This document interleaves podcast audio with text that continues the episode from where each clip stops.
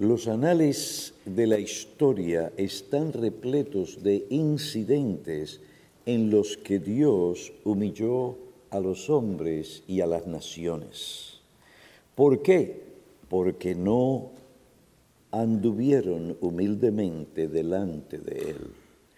Cuando esta actitud se refleja en su pueblo, Dios se pone en formación de batalla para extirpar ese mal de sus corazones y finalmente hacerles bien. Es su pueblo. Esto es lo que vemos en la manera en la que Dios sabiamente guió a su pueblo. ¿En qué lugar? En el desierto. Deuteronomio 8, versículo 2. Y te acordarás, Israel, no te olvides y te acordarás de todo el camino por donde el Señor tu Dios te ha traído por el desierto durante estos cuarenta años. ¿Para qué? Para humillarte, probándote, a fin de saber lo que había en tu corazón, si guardarías o no sus mandamientos. Hasta aquí hemos considerado al estudiar este pasaje la guía fiel de Dios. Y en ello vimos que Dios es un guía sabio y fiel y que Él es el Dios de aquellos que Él guía. Luego vimos a quienes Dios guía, los objetos o beneficiarios de su guía. En antaño Dios guió a Israel, su pueblo. Después de la ascensión del Señor Jesucristo, Dios guía a su nuevo pueblo, a la iglesia, constituida de gentiles, de judíos y de gentiles, salvos por la gracia de Dios en un solo cuerpo. Ahora, su guía fiel nos llama a confiar en Él en todo momento, no importa cuáles sean nuestras circunstancias. No importa cuáles sean nuestras inquietudes, nuestras dudas y nuestros temores. El escuchar y seguir el temor carnal no es sabio puede llevarnos apartarnos de Dios. Ya que Dios nos ha guiado como iglesia a través de estos años, esta iglesia tiene todo incentivo para seguir confiando en Dios hasta que Cristo venga por nosotros. Hoy pasamos a estudiar las razones para la guía que Dios da a su pueblo. Hemos visto su día fiel, hemos visto los que se benefician de esa guía y ahora las razones para esa guía. ¿Por qué trajo Dios a su pueblo por el desierto? ¿Por qué trae Dios al creyente por esos caminos duros, difíciles, estériles y de escasez, donde hay múltiples padecimientos y pruebas? El texto bíblico, como el resto del pasaje en donde aparece, enseña que Dios trajo a su pueblo por el desierto por 40 años, y es explícito el texto, para humillarlos, para probarlos. Versículo 2 de ese pasaje y para hacerle entender verdades fundamentales necesarias que los llevara a guardar sus mandamientos, versículo 2 y 6, andar siempre humildemente delante de él, versículo 14, los llevó al desierto para hacerles bien, versículo 16. Dios llevó a su pueblo por el desierto lo primero que el texto dice, y es franco, abierto y claro, para humillarlos.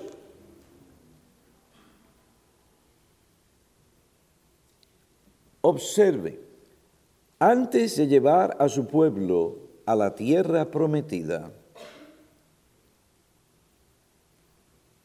Dios no le llevó por la ruta más directa y corta. Dios llevó a ese pueblo por el camino más largo, más difícil. Dios no los llevó por el camino que pasaba por el país de los filisteos, sino por el desierto, tierra seca, de escasas precipitaciones, lluvia, de suelo árido, de escasa vegetación. Probablemente si a ti te hubieran dejado escoger y tú hubieras pensado lo que realmente era el desierto, los filisteos a mí no me gustan, pero no me lleves por el desierto.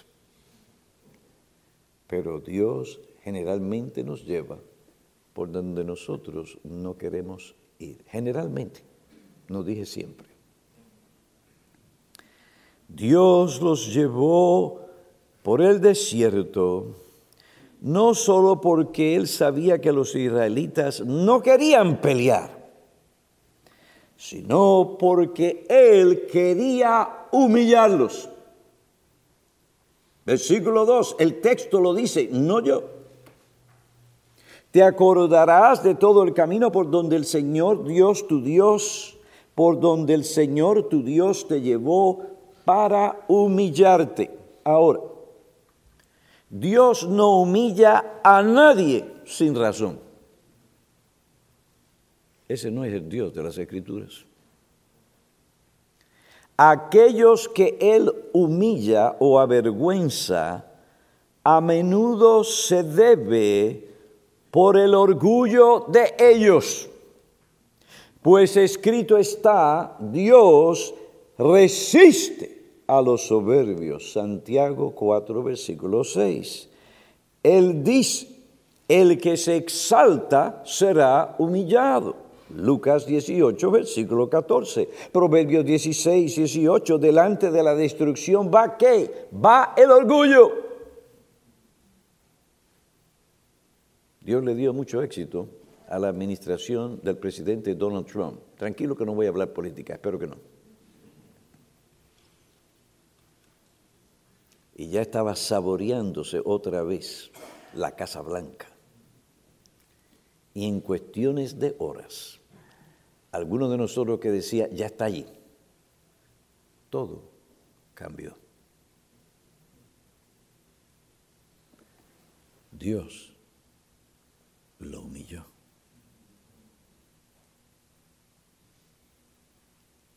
Para hacerle bien a su alma. Espero que sea para la salvación de su alma.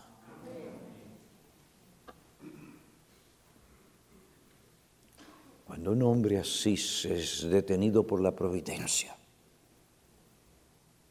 hay muchas cosas que Dios quiere enseñarle.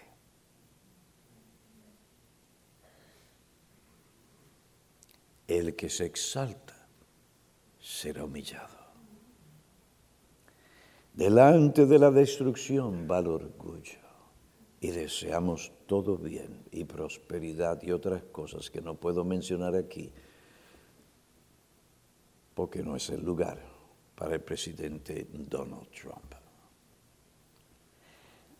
Delante de la destrucción va el orgullo y delante de la caída la actividad de espíritu. ¿Qué le pasó a Nabucodonosor, el hombre más poderoso del mundo en aquel entonces? Dios lo humilló. Y cuando reconoció a Dios, mayor fue su gloria. Pero más que eso, más entendimiento obtuvo de quién realmente es el que es Señor y soberano en las naciones. No el hombre, sino Dios. Entiendo que no toda humillación es causada por el orgullo. A veces Dios humilla a los hombres o a sus siervos para evitar que se enorgullezcan. Pablo fue uno de ellos. Ahora, eso no niega que generalmente el orgullo es la causa de la humillación que el hombre padece. George Lawson escribió el orgullo es una iniquidad habitual y peligrosa, yo diría sumamente peligrosa. Consideremos ahora la naturaleza, los efectos y las manifestaciones del orgullo. Yo podría ir al texto, pero hermanos, tengo que detenerme. No puedo suponer que cada uno entiende de lo que estoy hablando y de lo que la Biblia habla cuando habla del orgullo hay que definir tal cosa. Es necesario que tú y yo tengamos una idea clara de lo que Dios dice y llama orgullo. El orgullo es un concepto exagerado, desmedido y equivocado que tiene una persona de sí misma. Es un concepto exagerado, desmedido y equivocado que tiene una persona de sí misma. Ese exceso de estima propia se define como un sentimiento de excesiva satisfacción que una persona tiene de sí misma. Dios condena ese sentimiento, esa actitud en su palabra. Romanos capítulo 12, versículo 13 dice, digo a cada uno de vosotros que no piense más alto de sí que lo que debe pensar, sino que piense con buen juicio, con cordura. Una vez le dije a un hombre que iba a predicar en una iglesia de mucha, mucha, mucha, mucha, mucha gente. Predica sin temor a los hombres, consciente de la presencia y del ojo de Dios sobre ti. Pero cuando te apees de ese púlpito, cuídate de los comentarios y las alabanzas de los hombres. Gracias a Dios.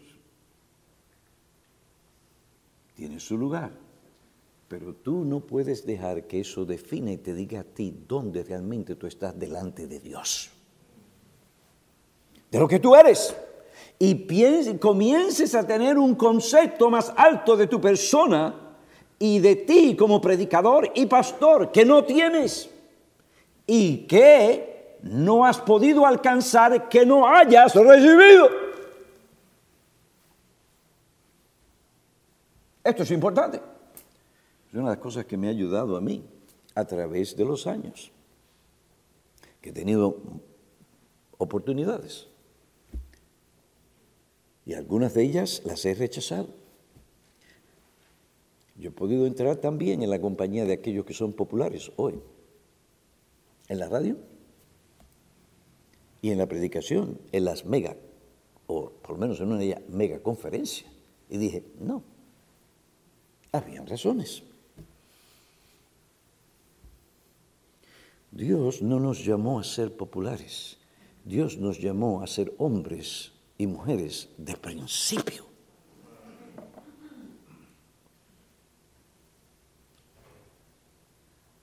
Y una de las cosas que me ha ayudado en medio de las bendiciones que Dios ha dado a esta iglesia es recordar esta verdad. No importa las bendiciones que Dios nos dé y la prosperidad que Él nos dé y el reconocimiento que el pueblo de Dios pueda darnos, con razón o sin razón, no podemos medir lo que somos por esas cosas si no nos vamos a equivocar. Y muchos se han equivocado. Y han llegado a la cúspide donde pueden y se creen que pueden hablar como el Papa. Es, es catedral. No, no. Tenemos que tener cuidado. Muchas veces la gente nos dice que bueno porque oyó una verdad que tú le dijiste y en ese momento era la necesidad de su alma, era la palabra de Dios para él. Para él ese mensaje fue buenísimo, mandado del cielo. Y uno tiene que reconocerlo gracias a Dios, pero realmente fue desde la perspectiva de la oratoria y de lo que la Biblia demanda en cuanto a la predicación, terrible mensaje. Terrible mensaje. Los que se paran aquí detrás de este público tienen que tener cuidado, porque nuestra gente es lo que debe ser, dar gracias por aquellas cosas que tienen que dar gracias. Pero nunca permitan que esas gracias le diten a ustedes si usted está bien o mal. Si su predicación es lo que tiene que ser o no lo es, se va a equivocar y tremendamente, con gran equivocación. Tenemos que tener un concepto correcto, no una alta estima de nuestras personas, sino un concepto correcto de lo que realmente somos. Son nuestros dones, donde realmente estamos delante de Dios y de las escrituras. Digo a cada uno, no piñero, que no piense más alto de sí que lo que debe de pensar, sino que piense con buen juicio. Lo he visto, lo he visto. Pastores que se levantaron en otra iglesia, no estamos hablando de esta, de otra iglesia. Nadie sabía de ellos.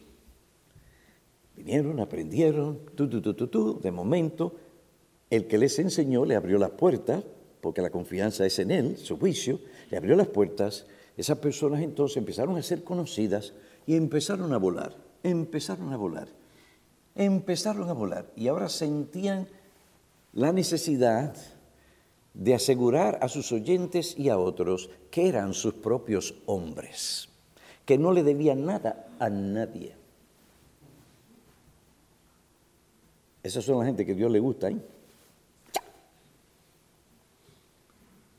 Aunque se encuentren allá arriba, están mal delante de lo que cuenta y de quién cuenta, Dios.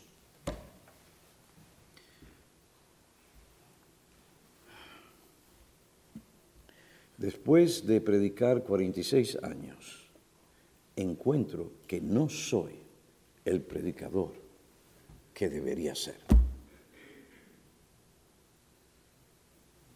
Y eso a mí me hace. Gracias a Dios no es lo que antes era cuando llegué aquí. Por eso es que el hermano Víctor continúa aquí.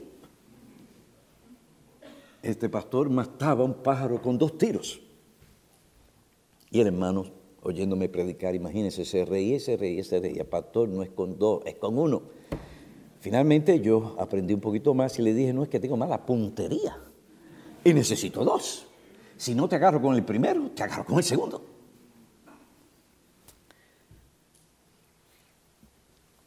Digo a cada uno de vosotros que no piense más alto de sí.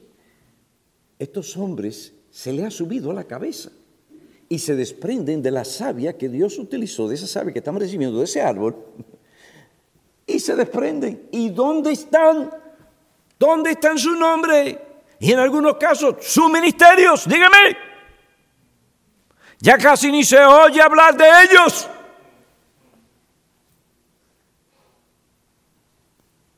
No es que queremos que se hable de nosotros. Ese no es el punto. El punto es que no tengamos un, un mayor concepto de lo que debemos de tener de nuestras personas, de nuestros talentos, de nuestros dones. Que Dios nos bendiga y nos prospere, eso puede significar nada en lo que respecta a lo que somos. Dios se deleita en darnos grandes cosas, siendo nosotros indignos de sus favores. Entonces no podemos medir lo que realmente somos por las riquezas, por la prosperidad, porque alguien de momento, cuando tú no menos te lo esperabas, viene y te choca y te diga, aquí hay 100 mil dólares. ¿What? 100 mil dólares. Ay. Ay, ay, ay, ay, ay, ay. Yo me emociono con menos de eso. Teníamos que cerrar este año financieramente. Y algunas cosas pasaban. Y si usted me llega a encontrar en la oficina, yo estoy bailando allí. Gracias, Señor, gracias, Señor, gracias. Estoy abriendo el telón. Nuestra prosperidad material económica no significa nada necesariamente en cuanto a lo que realmente somos. No te midas por tu amigo, porque no eres como aquel. La medida tuya es Cristo. Ese es el patrón de perfecta humanidad. Y si te mides a raíz de Él, y si te mides según lo que Él es, te encontrarás que estás en falta. ¿Qué es orgullo? Es un concepto exagerado, desmedido y equivocado que tiene una persona de sí misma. Dios condena esa actitud. Dios aborrece esa actitud. No hay algo que Dios odie más en este mundo que un corazón orgulloso. Es la raíz de la incredulidad.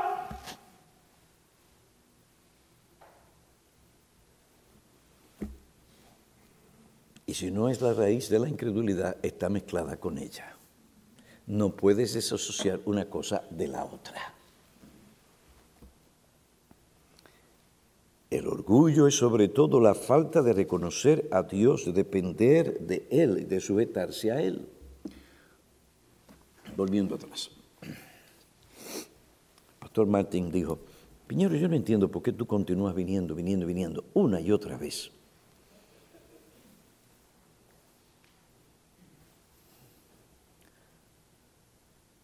Primero, por ser agradecido. Segundo, porque eso fue lo que Dios me dio para llevarme al conocimiento de la verdad. Y la enseñanza que ha venido todos estos años a esta iglesia. ¿Cómo me voy a apartar yo de ese árbol y de la savia bíblica que llegó a mí, a la iglesia, a mi familia. Eso sería una imprudencia y necedad y una manifestación atroz de orgullo.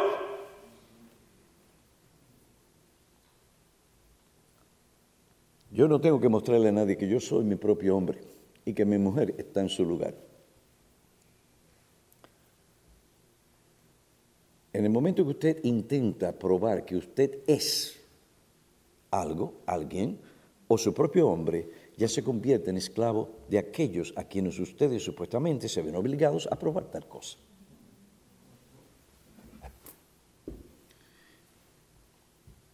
Hermanos, lo que yo estoy dando aquí es mi alma. Es el fruto de esa experiencia en el desierto por 46 años en esta iglesia.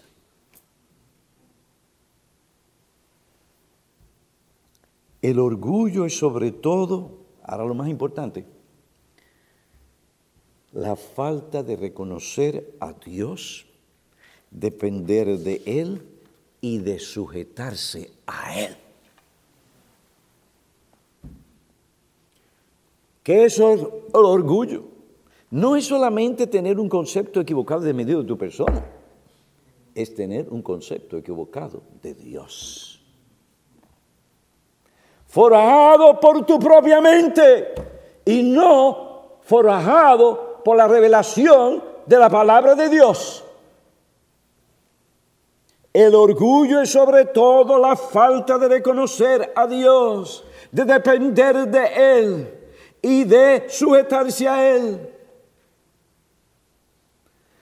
Cuando esto sucede, generalmente es porque la persona ahora ha absorbido o asimilado el secularismo, donde se vive la vida sin Dios, sin dar cuenta a Dios, sin tomar en cuenta a Dios. Esa es la filosofía que gobierna las naciones del mundo. Es obvio. A través del mundo del espectáculo. El orgullo es sobre todo la falta de reconocer a Dios, de depender de Él, de sujetarse a su providencia y su voluntad y a su ley. Un hombre orgulloso se atribuye a sí mismo el honor que se le debe a Dios. Esta no debe ser la actitud del creyente, todo lo contrario, él debe de reconocer a Dios en todos sus caminos, no ser sabio en sus propios ojos. Proverbio capítulo 4, versículos 5 y 7. Gerald B. Stanton tiene razón al decir que el orgullo, el orgullo es algo muy dañino. El orgullo engaña al corazón, Jeremías 49, 16. Endurece la mente, Daniel 5:20. Concibe contienda, Proverbios 13, 10, 28, 25 rodea como una cadena, Salmo 73, versículo 6. Lleva a los hombres a la destrucción, Proverbios 16, 18. Es abominación al Señor, Proverbios 16, 5. Ahora, ¿cómo se muestra el orgullo? El orgullo se muestra o se manifiesta por la soberbia. Y yo no puedo pensar que aquí la gente entiende necesariamente lo que es soberbia. Generalmente la gente huele soberbia. A veces es muy obvio, pero a veces la soberbia no es tan obvia. La soberbia. Esta es la sobrevalorización, valorización del yo respecto a otros. Es sentimiento de valorización exagerada de uno mismo. La enciclopedia define la soberbia como la valorización de uno mismo por encima de los demás. Es un sentimiento de superioridad que lleva a presumir de las cualidades o de las ideas propias y menosprecia la de otros. El orgulloso muestra también altivez. La persona activa tiene excesivamente amor propio. Se considera superior a los demás. La altivez es una de las características más aborrecidas por Dios. El orgullo muestra también vanidad. La enciclopedia define la vanidad de la siguiente manera. Es esa actitud de que sobrevalora sus propias habilidades, atributos y conocimientos y en consecuencia desarrolla un concepto de sí mismo exagerado que se cree superior a los demás. La persona vanidosa se jacta y vanagloria frecuentemente frente a otros. Por otra parte, la vanidad puede también referirse a lo perecedero de las cosas terrenales, a lo breve de la existencia de la vida aquí. Y en ese sentido se refiere a lo inútil o a lo vano que pueden resultar las cosas de este mundo. Desde la perspectiva bíblica, la vanidad es una excesiva confianza en uno mismo y en las cosas terrenales, lo cual lleva al vanidoso a perder la noción de la brevedad de su existencia aquí en la tierra. La persona puede llegar a pensar que puede prescindir de Dios. El orgulloso muestra también arrogancia y esto se define como un sentimiento de superioridad sobre otras personas basado en la falsa creencia de que merece mayores privilegios que otros o más concesiones que otros.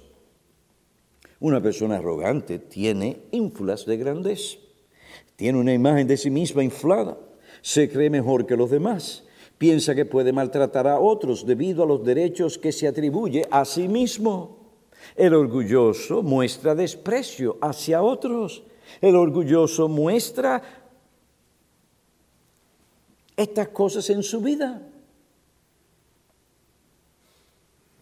El orgullo se muestra en la soberbia, la altivez, la vanidad, la arrogancia y el desprecio hacia otros. Ven entonces, amigos y hermanos, por qué Dios aborrece no solo el orgullo en sí, sino al orgulloso que respira el orgullo. Ven entonces, hermanos, por qué Dios aborrece tanto al orgulloso. El orgullo es el padre del descontento, la ingratitud, la presunción, la pasión, la extravagancia, el fanatismo. Es muy difícil que se cometa un mal en que no esté relacionado el orgullo en algún sentido. Agustín y Tomás de Aquino afirmaron que el orgullo era la misma esencia del pecado. Termino esa cita. Puesto que Dios aborrece el orgullo, Santiago, por inspiración divina, en el capítulo 4, versículo 6, llama a los cristianos, y en otras partes de las escrituras también se hace, a despojarse del orgullo y vestirse de, de santidad, de humildad. A despojarse del orgullo y a vestirse de humildad. Pues hemos visto la naturaleza del orgullo, sus efectos y manifestaciones. Ahora, hasta donde el tiempo nos permita, vamos a ver la reacción de Dios ante el orgullo, la reacción de Dios ante el orgullo. Dios no es indiferente ante el orgullo del hombre y menos ante el orgullo cuando aparece y se manifiesta en su pueblo. Deuteronomio 8.2 nos revela cómo Dios reaccionó ante el orgullo de su pueblo.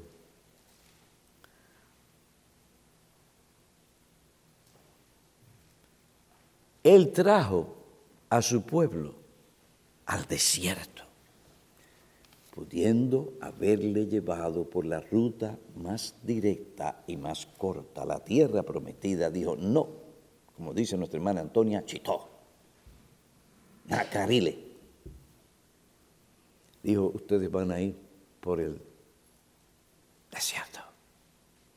Tengo que tratar sus corazones antes de darle la tierra prometida.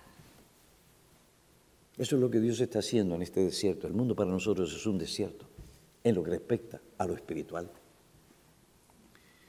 Dios nos salva, pero fíjense, no nos lleva inmediatamente al cielo. Algunos sí, pero otros no. Y la mayoría de nosotros tenemos que pasar por ese desierto. ¿Para qué?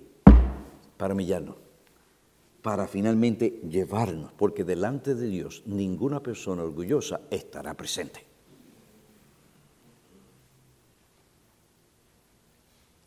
Dios llevó a su pueblo nada menos que 40 años a respirar y a comer tierra. No fue todo lo que comió, pero lo comió. Recuerden, el hombre mira la apariencia, pero Dios mira, analiza o ve lo que hay en el corazón. Dios vio en Israel un corazón orgulloso. Ahora, ¿qué hizo? Lo humilló. El punto que más humilla es pensar que necesitamos esta humillación hasta el punto que Dios tiene que ponernos en el desierto durante 40 años para sanarnos. Ponernos en el desierto a veces de la escasez, de las aflicciones, de las adversidades, de los problemas. Tan orgullosos somos y cuán arraigado debe estar el orgullo en nosotros que Dios se ve moralmente obligado a tomar medidas drásticas para extirparlo.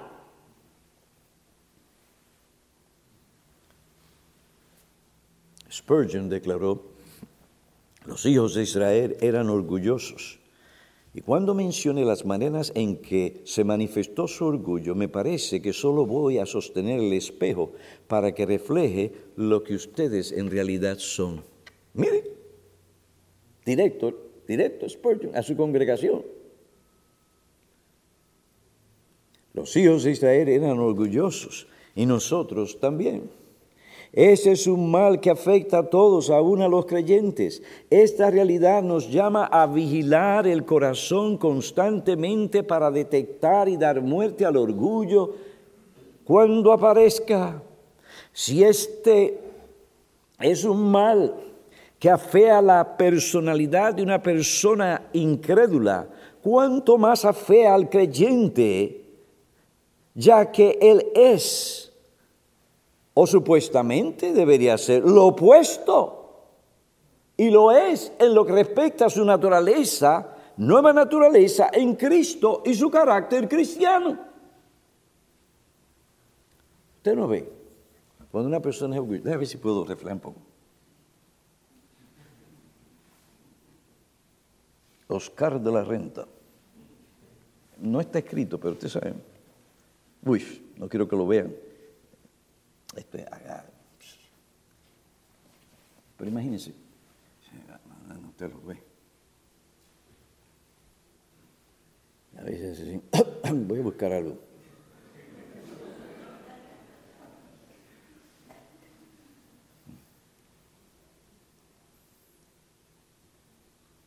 Ese espíritu tan alto, parece que están volando y la nariz está allá arriba. ¿Mm? El orgulloso, vanidoso, ¿verdad que hay un aire que no cae bien? ¿Mm? Allí viene. Se ve feo. Puede ser la persona más linda del mundo, más hermosa, más galán. Llámalo lo que tú quieras. Se ve feo y se ve fea.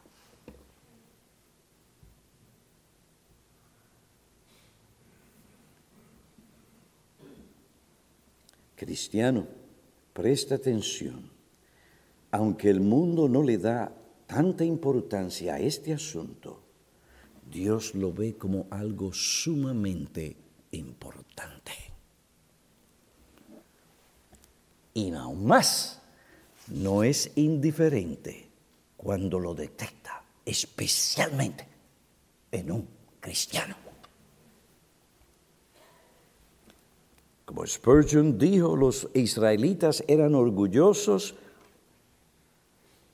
porque murmuraron contra Dios. ¿Y qué tiene que ver la murmuración con el orgullo?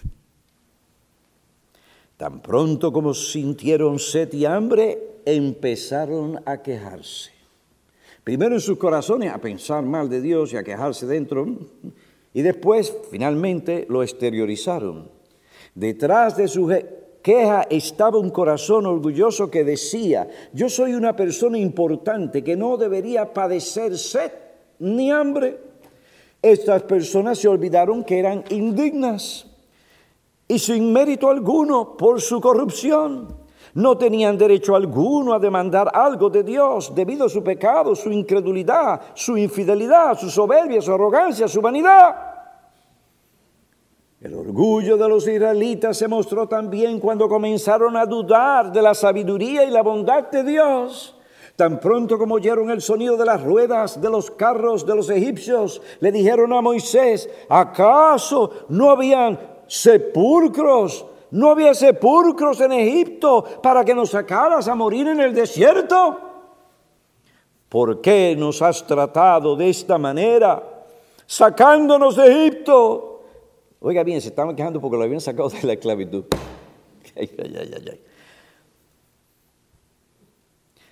Y vienen y le dicen, ¿no es esto lo que te hablamos en Egipto? Diciendo, déjanos para que sirvamos a los egipcios, porque mejor nos hubiera sido servir a los egipcios que morir en el desierto. Estas palabras revelan que estas personas creían que sabían mejor que Dios lo que era mejor para ellos. Eso es orgullo. ¿Qué criaturas con un conocimiento, entendimiento limitado?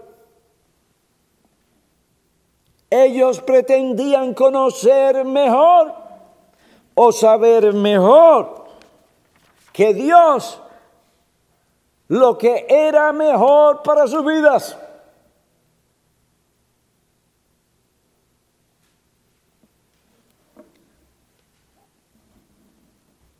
Eso es orgullo. Y esta actitud es la misma que a menudo nosotros mostramos cuando las cosas no suceden como deseamos o esperamos. Entonces, ¿qué hacemos? Nos quejamos. Y, lo hacemos indirectamente. No decimos, Dios, ¿qué tú haces con nosotros? sino qué mujer me diste. O qué hombrecito me diste. ¿Y no me podrías haber dado otra suegra?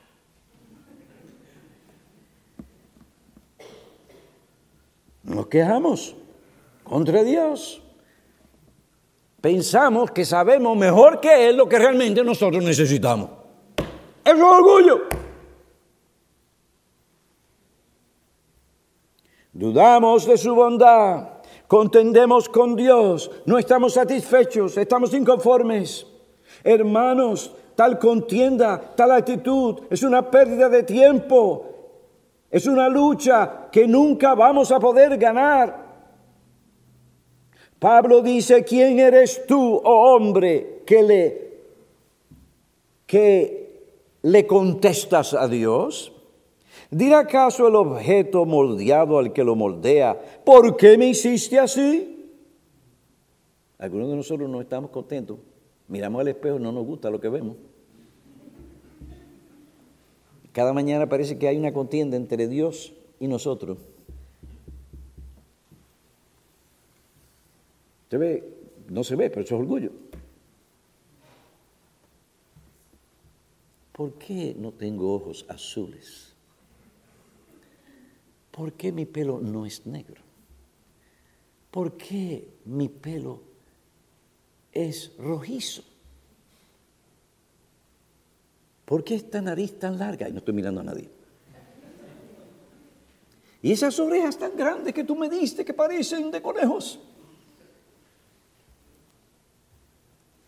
Eso es orgullo es un pleito y controversia con Dios. Mientras más rápido usted salga de allí, mejor se va a ver. Créame, la piedad va a embellecerle y va a ocultar lo que usted quiere que la gente no vea. Pastor, ese es el secreto, claro.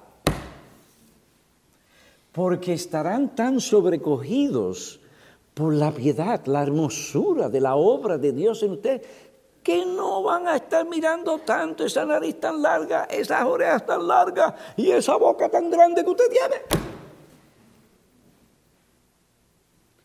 Es por eso, en algunos casos, que algunas mujeres se casan con un hombre que usted dice, pero ¿qué, qué centella vio esta mujer en ese hombre? Vio un hombre atento, sensible, sincero. Un buen hijo, un buen hijo casi siempre es un buen esposo. ¿Usted ve? ¿Alguien dijo amén? Ya ustedes ven que es verdad lo que estoy diciendo. Recuerden esto, ustedes que se quieren casar. Lo que tú eres hoy, eso es lo que tú llevas al matrimonio.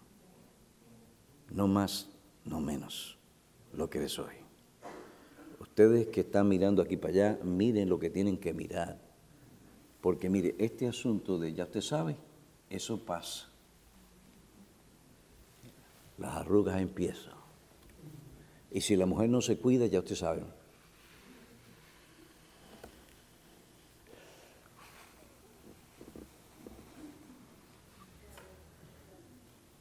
Después de tener los hijos, si no se cuidan.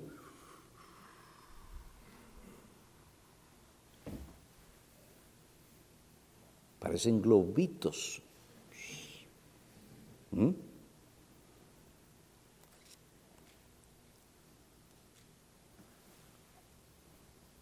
La humildad embellece.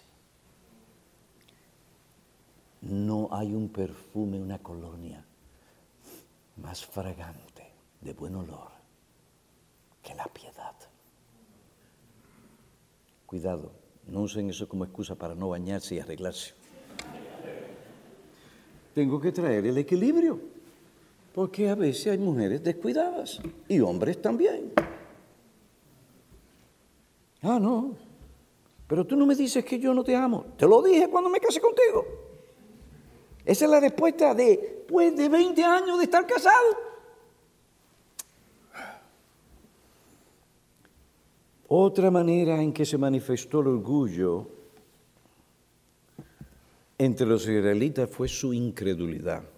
La incredulidad, Spurgeon dijo, es un tipo de orgullo encubierto en el que empezamos a poner nuestro propio juicio por encima del juicio de Dios. A más, el orgullo de los israelitas se mostró en su impetuosidad pecaminosa. Una persona impetuosa en lo que respecta a nuestro tema es impulsiva, irreflexiva, apasionada, precipitada y puede llegar a ser hasta violenta, si no con palabras, sino con puños, con palabras. Detrás de su impulsividad está una seguridad desmedida en su propio juicio y opinión. Yo sé mejor que otros lo que hay que hacer o lo que se tiene que hacer. Esta persona es rápida para mandar a otros a decirle qué hacer. Su juicio es el mejor. No tiene que consultar a otros. Es como ellos dicen. No tienen que pensar antes de hablar, sino que en su impulsividad y por ese sentido de seguridad en sí mismos, sus capacidades y otras cosas, allí van, abren la boca sin pensar cómo eso adherir ha de herir a otros? ¿O cómo puede afectarles innecesariamente? Y no lo pueden ver por el orgullo de su corazón. Están demasiado, demasiado seguros de su propio pensamiento, ideas y de cómo las cosas tienen que hacerse.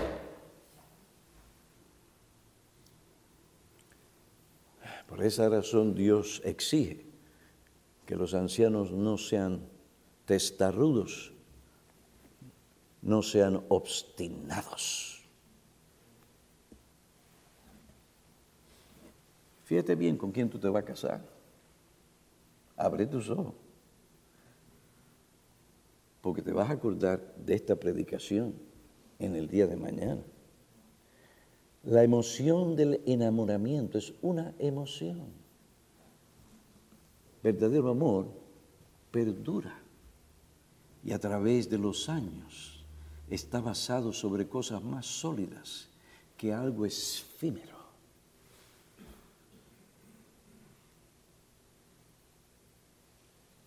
Es un mandón. Siempre las sabe todas. Es rápido hablar.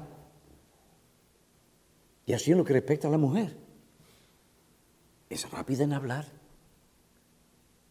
¿Cómo otros realmente la ven?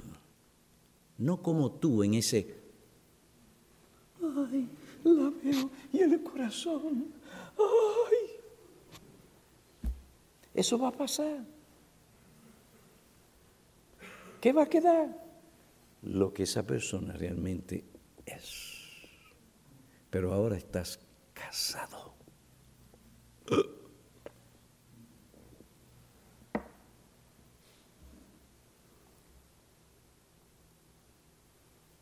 Es peligroso ser impetuoso. Los israelitas mostraron su orgullo en su impetuosidad carnal, en su pasión y reflexión y en su actitud opuesta a los mandamientos y a la sabiduría de Dios. Solo habían pasado 40 días que Moisés no regresaba al campamento, sin embargo, en su impulsividad se acercaron a Aarón. No fue para consultar a Dios, no fue para que a través de Aarón se consultara a Dios, sino para decirle al siervo de Dios en ese momento allí qué era lo que había que hacer por la ausencia de Moisés.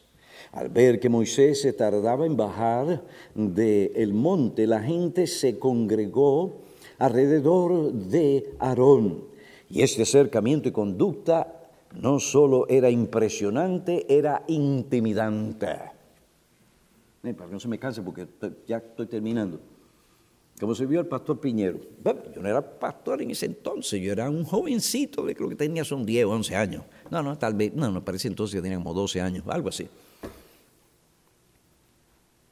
Estaba en el baño, allí estaban mis dos amigos, y de momento esta multitud que se me acerca y entre ellos, aquel que llegó a ser un amigo muy íntimo mío, pero en este momento casi me acaba. Y era un boxeador, ese tipo sabía pelear, yo lo vi.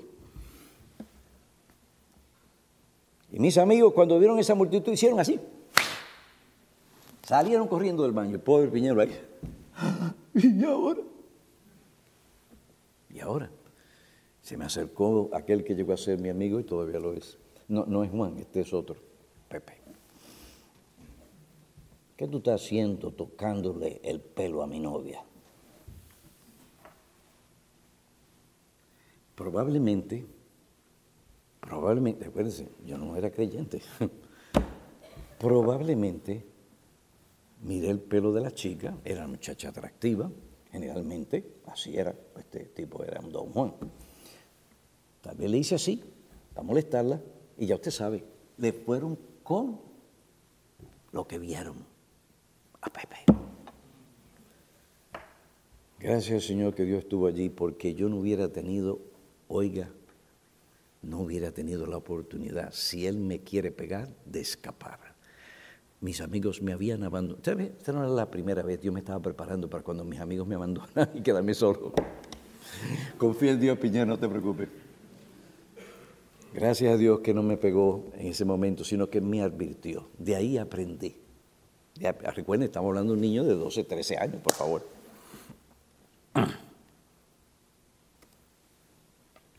Hermanos, pero la multitud era impresionante, intimidante.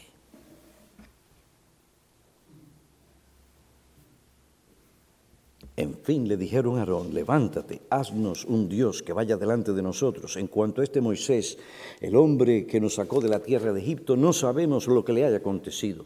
Según su criterio, ellos querían tener un Dios de su propia creación que tomara el lugar de Jehová, que los había librado de Faraón y de la esclavitud.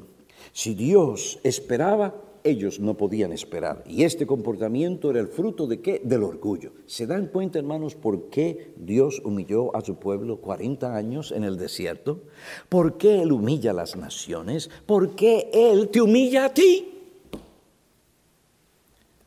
La escritura dice, Dios resiste a los soberbios, pero tengo buena noticia para ti. Él da gracia a los humildes, a los que con un corazón andan humildemente delante de Dios. Aquellos pecadores que no se han arrepentido de sus pecados, que andan humildemente delante de Dios diciendo, Señor, lo que yo soy como pecador, he violado tu ley. Soy lo que tú dices, pero tú eres un Dios no solamente santo y de justicia, inflexible, sino también un Dios de amor, de gracia y misericordia, ten misericordia de mí, sé propicio a mi necesidad, sálvame en Cristo Jesús. Hermano, Dios llevó al pueblo al desierto para humillarte, para humillarlo. Y Dios nos lleva a nosotros al desierto para humillarnos. ¿Para qué? Para hacernos bien. Él quiere que tú y yo reflejemos no al diablo en su orgullo, su arrogancia, su soberbia, sino la imagen de Cristo, su Hijo. Y ese es el Salvador que nosotros lo llamamos ustedes a porque Él salva y nos da el poder para dar muerte al orgullo, para vivir para Él. Bueno, no hay mejor forma de terminar este año con esta clase de enseñanza para evaluar nuestras vidas y saber dónde estamos, a fin de que mañana, si Dios lo permite, entremos con una perspectiva bíblica, clamando a Dios, ayúdanos para andar humildemente delante de ti. Oremos. Oh Padre, agradecidos estamos por la enseñanza de tu palabra. Varias cosas se han dicho. Te suplicamos que aquellas que son tu palabra queden grabadas. Perdona nuestro orgullo.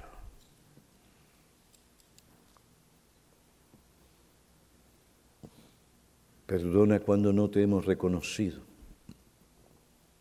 Hemos sido sabios en nuestra propia opinión. Perdónanos, oh Dios, cuando